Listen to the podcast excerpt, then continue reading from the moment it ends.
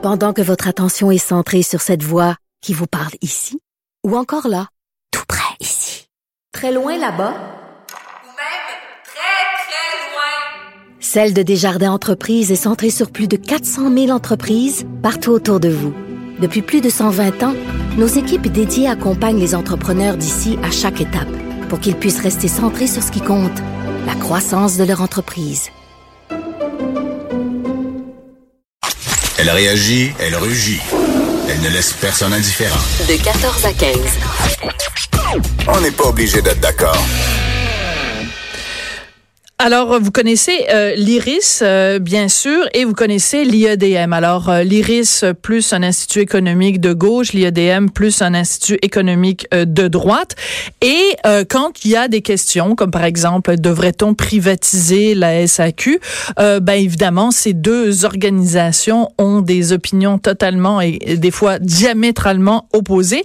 Mais si on sort un petit peu de cette dichotomie droite-gauche, c'est intéressant simplement de se poser la question euh, quand on regarde euh, l'histoire de la SAQ, qu'est-ce qui a mené, pourquoi la SAQ a été créée? Évidemment, on se rappelle qu'au début c'était la régie des alcools. Pourquoi elle a été créée? Quel est son rôle? Quelle est sa mission? Et comment cette mission-là a évolué au fil des ans? Ça nous permet de réfléchir de façon intelligente à l'avenir de la SAQ. Alors justement, il y a un livre qui vient de sortir sur euh, la SAQ et l'Auto-Québec. Ça s'intitule Du vin et des jeux, le virage commercial de la SAQ et de l'Auto-Québec. Et c'est écrit par Simon, c'est coécrit par Simon Tremblay-Pépin, qui est chercheur associé à l'IRIS. Merci beaucoup, euh, Monsieur Tremblay-Pépin, d'être avec nous aujourd'hui. Bonjour, Madame Durocher. Alors, l'autre personne qui a écrit le livre avec vous, c'est Bertrand Schepper-Valiquette. Pourquoi vous avez décidé, tous les deux, de vous intéresser à l'histoire de la SAQ et de l'Auto-Québec? C'est vrai que c'est un peu curieux hein, comme euh, sujet d'intérêt. Mais c'est euh, passionnant. On, se l'est fait dire. Mais, c'est passionnant. C'est très intéressant, mais ben oui. je dois vous dire que quand j'en parlais aux gens et je leur disais, ouais, j'écris un livre sur la SAQ, les gens me disaient un peu, mais qu'est-ce que ça, pourquoi ça t'intéresse ce truc-là? Euh, Parce que bon, euh, on est un peu habitué de l'avoir dans le décor, la SAQ, même chose pour l'Auto-Québec. Puis on se pose plus beaucoup de questions et en fait, on était pas mal les premiers à écrire sur la question depuis le début des années 90. Et euh, nous, ce qui nous a intéressé, c'est que ben, ça fait tellement longtemps dans le cas de la dans le cas de la de, de, la SAQ, ça fait depuis 1921 Mm-hmm. que la SAQ est dans l'histoire du Québec. Ça a commencé avec la commission des liqueurs et euh, ça nous semblait quelque chose d'un ça nous semblait un témoin très intéressant de l'évolution du Québec et de prendre cette, cette toute petite chose, parce que c'est pas une grosse institution comme le ministère de la Santé ou bon, ces, ces, ces mastodontes-là du secteur Mhm. public, c'est un, un assez petit euh, organisme, mais qui a vu le Québec évoluer puis qui a évolué avec le Québec. Donc, on s'est dit qu'on allait euh, suivre un peu son histoire. Évidemment, nous, on n'est pas des historiens, on a fait une somme historique euh, qui ferait 800 pages sur chacune de ces euh, institutions-là. On a essayé de voir comment ça, ça avait évolué et de vous offrir une thèse, une vision de cette histoire-là. Euh, c'est ce qu'on a pu faire dans un petit ouvrage de 150 pages comme ça. Alors, au début, quand j'ai quand j'ai vu que vous aviez écrit là-dessus, je me suis j'ai eu exactement le même réflexe que les gens de votre entourage qui vous disaient pourquoi t'as fait ça?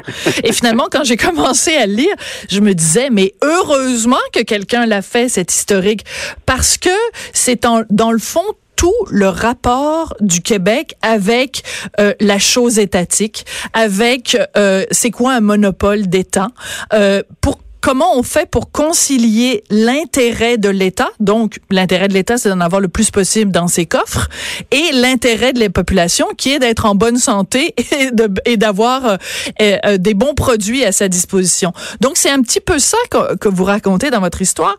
Mais ce qui est intéressant, c'est qu'on voit à la, dès les débuts, vous avez dit dans les années 20, que dès le départ, c'est quelque chose de très politique et euh, les, les gouvernements se servent de la commission des liqueurs pour euh, donner de la job aux gens de leur parti politique, euh, verser carrément des pots de vin et euh, ben c'est c'est c'est c'est c'est pas joli le joli là, c'est corruption et collusion euh, euh, à plein à plein volume là.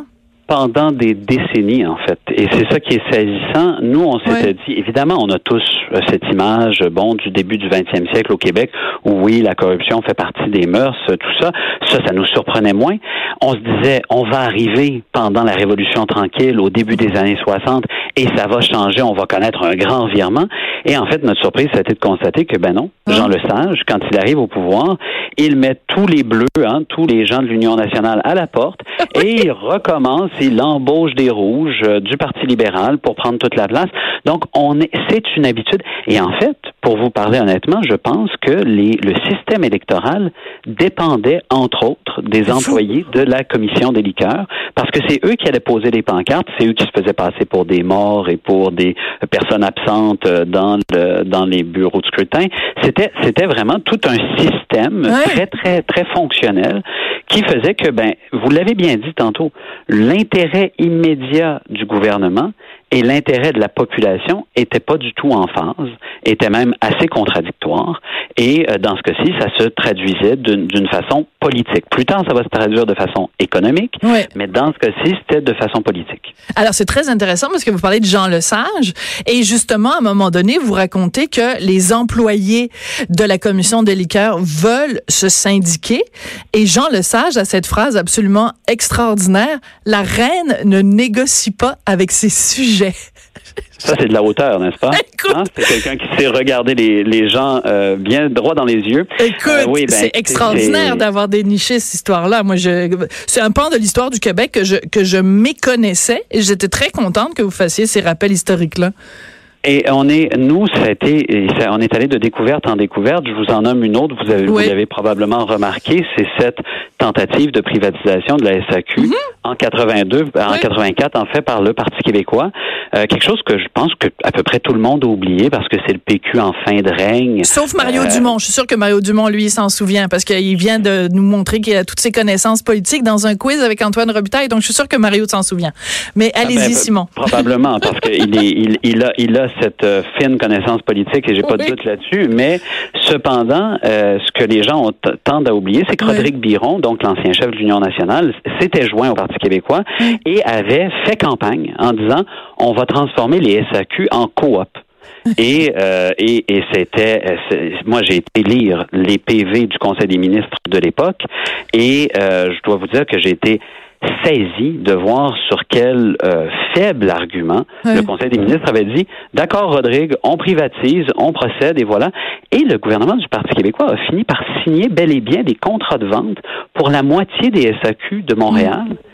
Ça a pris, et là, retournement qui nous surprendra d'autant plus, ça a pris l'élection du Parti libéral pour annuler les contrats de vente et sauver la SAQ publique. Alors là, vraiment, hein, c'est pas ce qu'on s'attendrait, mais c'est effectivement le Parti libéral qui a dit, ben là, c'est une histoire qui n'a pas de bon sens. Ils ont fait ça sans, euh, sans, sans, sans prendre en compte tous les contre-effets de la privatisation, donc on va annuler ça. D'accord. Alors, donc, vous avez, il y a une grande partie du livre qui est euh, donc ce- ces rappels-là historiques, et c'est en effet passionnant. Et vous faites le même parallèle, évidemment, aussi avec la Régie des Jeux, etc. Puis bon, l'Auto-Québec, toute l'historique de comment c'est venu au monde.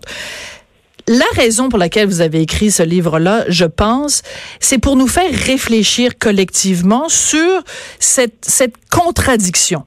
Et il y a une phrase qui pour moi est très importante, je vais vous la citer. Leur tendance à prioriser leur succès commercial au détriment de la santé publique, ce qui concerne leur mission, et servir les intérêts du gouvernement plutôt que ceux de leurs clients, ce qui concerne leurs bénéficiaires. Tout est là.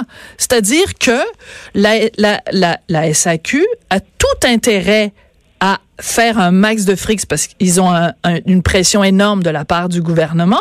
Puis en même temps, ils disent ah ben là la modération a bien meilleur goût. La même chose pour la régie euh, pour euh, l'Auto-Québec. Euh, Achetez-en des gratteux puis envoyez donc les euh, les euh, les loteries vidéo, mais attention, le jeu c'est dangereux puis il faudrait pas tomber là-dedans trop trop. Comment on fait pour réconcilier tout ça? Et, et nous, effectivement, vous avez tout à fait raison que c'est cette tension-là qu'on veut montrer. J'irais jusqu'à vous signaler que c'est pas pour rien que le gouvernement fait pression sur ces sociétés d'É- d'État-là pour avoir plus d'argent. C'est parce que les gouvernements ont aussi dit nous devons baisser les impôts. En conséquence, il faut aller chercher de l'argent ailleurs, donc on se retourne vers les sociétés d'État. parenthèse fermée, le euh, Oui, l'importance. Vous venez de nous rappeler que vous travaillez pour l'IRIS quand même. ah ben, ben, écoutez, Ben c'est- marqué sur le dessus du livre. Là. Ben non, je le me sais. cachais pas bien. Non, non, mais je vous taquine. Parce que c'est sûr que dans votre perspective économique à vous, j'imagine, vous préféreriez que, euh, à ce moment-là, on augmente les, euh, les impôts des contribuables et à ce moment-là, la pression serait moins grande sur des sociétés comme la SAQ et l'Auto-Québec. Ben en fait, moi, moi, ce que je proposerais, puis je pense que tout le monde, à gauche comme à droite, va s'entendre là-dessus, mieux vaut que le gouvernement avance à visage découvert. Oui. S'il veut taxer la boisson, s'il veut taxer le jeu, il n'y a aucun problème, de mon point de vue, tant qu'il le dit clairement. Ouais. Là, l'affaire, c'est qu'il le fait de façon euh, par, par voie détournée. Ben, Il demande à ces Ouais. sociétés, effectivement, il demande à ces sociétés d'État, ramène-moi de l'argent, organise-toi comme tu veux, mais augmente pas les prix. Bon, ben, qu'est-ce qu'elles font les sociétés d'État? Elles passent par mille et un détours Bon. pour pouvoir aller chercher cet argent-là.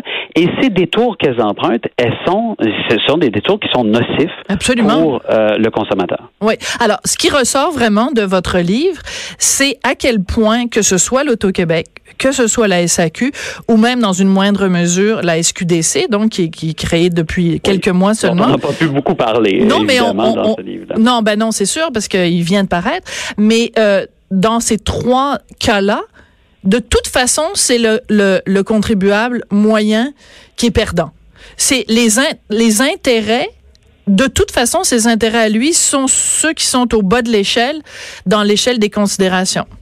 à cause de la mission contradictoire qu'on a donnée à ces organismes-là. Et ce serait facile à régler. C'est ça qui est, qui est saisissant. Comment? Je me suis réjoui, évidemment, Ouais. que le gouvernement Legault euh, retire ses intentions de privatisation de la SAQ le lendemain de la publication de notre livre. Euh, je ne savais pas qu'on était convaincant à ce point. si je l'avais su, j'aurais écrit sur d'autres choses. Euh, mais bon, euh, tout ça pour dire, je, je suis très heureux qu'on qu'on ferme la porte à la privatisation pour l'instant, mais on, il faut pas pour autant s'empêcher d'agir. Et on pourrait très facilement dire à la SAQ, ben, ta mission vient de changer très cher. Ton but n'est plus de rapporter de l'argent au gouvernement. Ton but, c'est d'offrir, de faire deux choses, offrir une grande diversité de produits et offrir cette diversité de produits à bas prix. Mm. Et donc, quand tu génères des surplus, ton objectif, c'est la diminution des prix, c'est pas le transfert de l'argent vers le gouvernement. Oui, mais ça, en même temps, c'est un changement de logique important. Là. Oui, mais en même temps, Simon, là, vous savez très bien avec quel argument je vais arriver, c'est que euh, le l'argent justement de la SAQ qui rentre dans les coffres de l'État, je sais que c'est un cliché, mais je vais quand même le dire, ça sert aussi à payer euh, de, le, le, le, le système d'éducation qu'on a et En- en- le système de bien, santé qu'on a. Je ne propose aucune réduction. D'accord. Je, je, je dis simplement, transformons ce montant qui est les profits de la SAQ en une taxe sur l'alcool. Pour à un dollar pour un dollar. là. On, on garde les, les Mhm. prix restent les mêmes, il n'y a aucun changement. C'est juste que c'est le gouvernement qui prend la responsabilité du montant de taxe qu'il prend. À partir de ce moment-là, dès le jour 2, là, une fois qu'on a fait ça, on dit à la SAQ, très bien, maintenant ton but, ce n'est plus de faire des profits. Ton but, c'est de diminuer les prix et d'offrir de la qualité à tes, euh, à tes consommateurs. Et là, je pense qu'on va avoir le beurre et l'argent du beurre, si je puis dire. Euh, D'un côté, euh, des transferts importants au gouvernement par le biais de taxes, qui est tout à fait légitime. Et si le gouvernement veut encore les augmenter, ben ce sera sa responsabilité de dire oui, moi j'augmente les taxes sur l'alcool, il le fait périodiquement. Et de l'autre côté, la SAQ va nous offrir un bon service comme elle est capable de le faire et comme elle le prouve, elle a des taux de satisfaction de sa clientèle, la SAQ, qui sont très impressionnants pour euh, pour n'importe qui dans le même secteur Mhm. d'alimentation. Oui. Donc, elle est capable d'offrir un bon service. C'est pas, il n'y a pas de problème là. D'accord. Ben écoutez, ça a été euh, passionnant de vous parler et vraiment c'est un livre drôlement intéressant qui euh, qui nous force à la réflexion mais qui va bien au-delà d'un- d'une simple dichotomie droite-gauche sur la privatisation ou pas de la SAQ. En tout cas, c'est une réflexion drôlement intéressante. Merci beaucoup Simon Tremblay Pépin. ça, Madame Ben, ben oui, parce qu'on s'est on s'est pogné quelquefois euh, vous et moi, puis euh, j'ai pas toujours, euh, Toujours avec plaisir, bien sûr. ben vous savez que mon cœur penche à droite, mais euh, vous avez vous avez réussi quand même à me faire sourire et à, et à m'informer, ce qui est déjà ce qui est déjà bien. Merci beaucoup, ça a été un plaisir, puis je recommande vraiment la lecture de votre livre, donc du vin et des jeux, le virage commercial de la SAQ et de l'auto Québec. Sophie Durocher. On n'est pas obligé d'être d'accord. Bon, on peut toujours compter sur quelqu'un quelque part au sein de l'Église catholique pour dire une énormité. Bon, vous me direz qu'il y a des gens dans toutes sortes d'autres domaines aussi qui disent des énormités. Mais disons qu'au cours des dernières semaines, il y a une couple d'énormités quand même euh, qui ont été euh, sorties par euh, nos, nos, chaleureux amis euh, occupants euh, présents ou occupants passés du Vatican. Alors, il y a euh, le pape, enfin, comment on l'appelle, Benoît XVI, donc l'ancien pape Benoît XVI, qui a fait une déclaration. Oui, c'est ça, émérite, merci. C'est ça, c'est-à-dire que parce que normalement un pape il reste jusqu'à temps que jusqu'à temps qu'il meurt. Normalement, il meurt en service les les papes. Mais lui avait décidé de se retirer, donc on peut pas vraiment dire l'ex-pape. Donc le pape émérite Benoît XVI qui a fait une déclaration euh, cette semaine complètement délirante. Il a dit ben pourquoi il y a de la pédophilie dans l'église, c'est la faute à mai 68, puis c'est la faute à l'absence de Dieu, puis c'est la faute à la permissivité sexuelle là, qui règne dans cette société pervertie complètement ridicule. Alors, on en parle avec Alain Pronkin, qui est euh, bien sûr spécialiste des nouvelles religieuses. Écoute, moi, quand j'ai vu ça, là, je dis, voyons donc, il aurait mieux fait de se taire. C'est quoi cette niaiserie-là? Ben, c'est le. Il y a toujours des balanciers. Fait que mm. quand on était à la fin du mois de février, il y avait le sommet sur la pédophilie organisé par le pape François. Eh bien, lui, bon, il accusait euh, le cléricalisme, puis il disait le cléricalisme en outrance, ça veut dire que on divinisait les prêtres et les prêtres, ils, ils surprotégeaient l'Église, puis on a tout caché ça, puis on a tout enterré ça. Et à ce moment-là, le pape François est entouré de ce que j'appelle sa garde rapprochée. Monseigneur Skicluna, le cardinal Soupich, le cardinal Marx, le cardinal Gomez, il y avait tous les gens qui l'appuient régulièrement. Donc, il n'y avait pas le contrepoids, le mhm. balancier de ceux qui, se, qui étaient contre lui. Et, et là, je fais référence à ce moment-là au cardinal Muller, je fais référence au cardinal Burke, qui, le cardinal Burke a déjà dit les féministes sont responsables de la féminisation des prêtres. Puis le cardinal Mueller, lui, c'est la pédophilie, c'est l'affaire de quelques individus. Mais ça existe, ce courant-là. Et ce courant-là existe. Mais ils n'ont pas été invités au sommet. Tant mieux! Et leur façon de s'exprimer, parce qu'ils veulent s'exprimer, ben c'est le peuple émérite Benoît XVI qui leur donne en disant écoutez, c'est la faute à mai 68, c'est la faute à la permissivité et c'est la faute surtout on a laissé tomber notre morale stricte. Et, ben, pour aller plus loin, il donne des exemples, Sophie. Euh, prépare-toi, là, Sophie. Tiens-toi sur ta chaise. Là. Ah.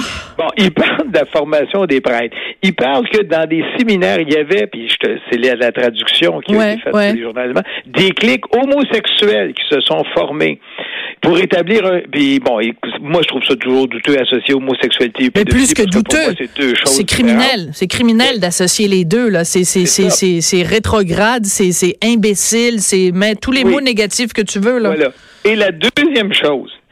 Et ça, j'ai trouvé quelque chose. Il dit, il y avait même un évêque qui avait décidé de montrer des films pornographiques aux séminaristes pour les rendre résistants à, à des comportements douteux pour tester leur foi. Il dit, c'est ça, il dit, on critique tellement la tradition qu'on en était rendu à ça. OK. Alors, je vais te poser une question. Un petit peu, là, On est pour les gens dans la communauté dans laquelle nous vivons, on est complètement déphasé avec ce qui se passe dans notre réalité quotidienne. D'accord. Alors, moi, je vais te poser une question très sincère, Alain. Oui. En fait, j'ai quasiment envie de te le dire en anglais. Non, je vais te le dire en français. Pourquoi on s'intéresserait à ça? Pourquoi l'opinion d'un homme de 80 19 ans, je sais pas quel âge? 92. 92 ans, qui supposément n'a jamais connu la femme, euh, qui ne sait pas c'est quoi normalement. Avoir des relations sexuelles épanouies avec un, conjoint ou une conjointe. Pourquoi son opinion à lui devrait nous importer, qu'on soit catholique ou pas, là, qu'on soit, euh, peu importe notre notre allégeance, euh, notre allégeance religieuse.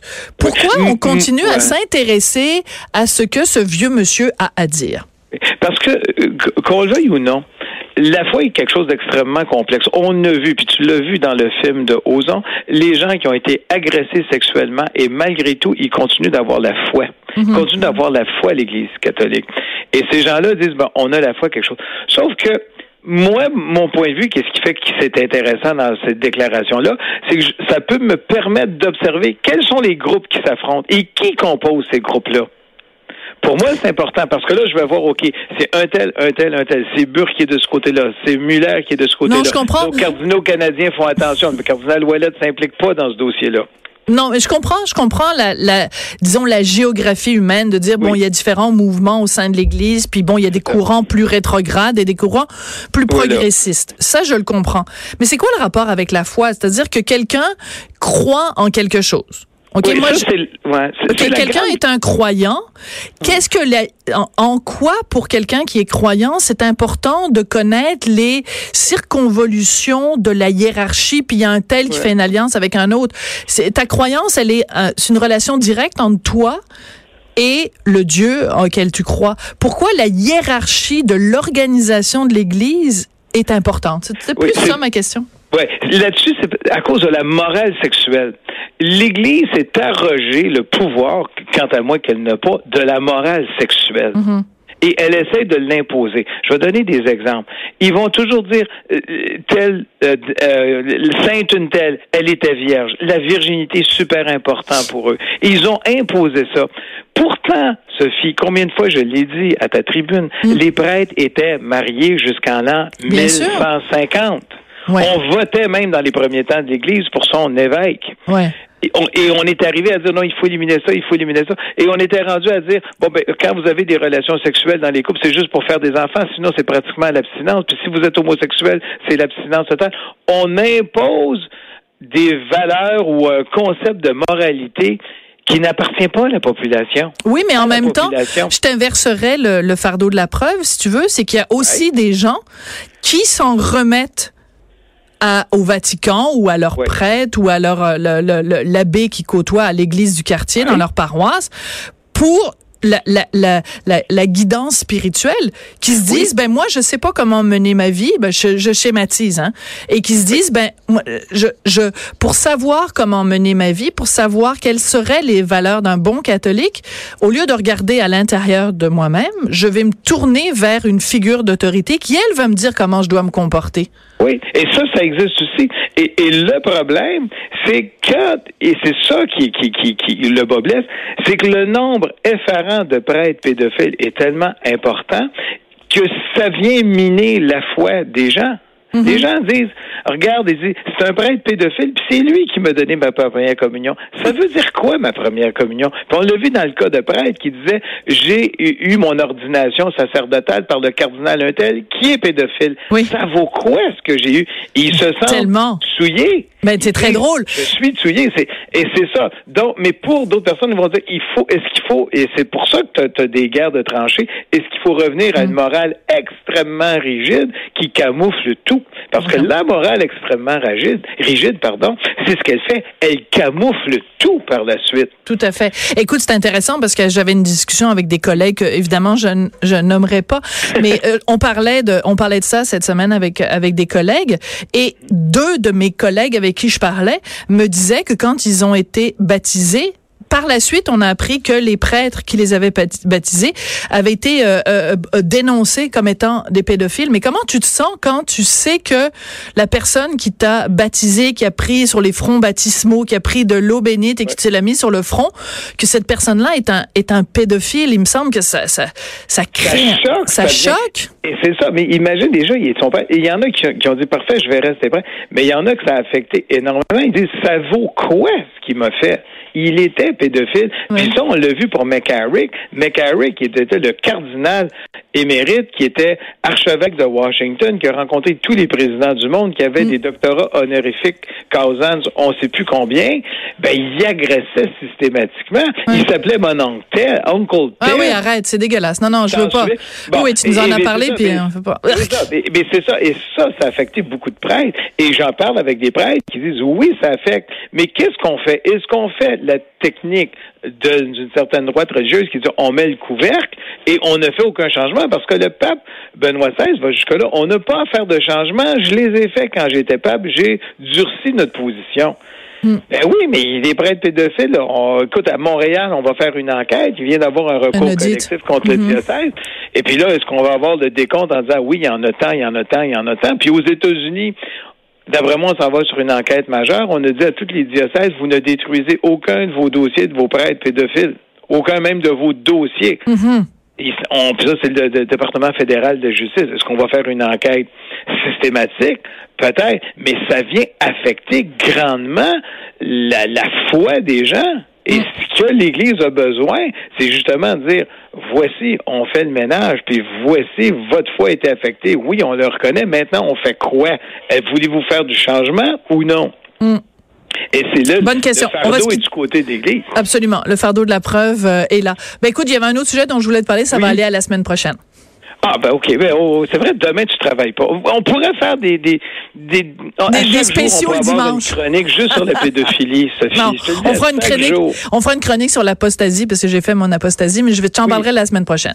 OK, on fait ça la semaine prochaine. OK, merci Alain. Merci. Alain, Bonne journée. Alain Pronkin, donc euh, spécialiste des nouvelles religieuses. Après la pause, comme tous les vendredis, c'est Lise Ravary.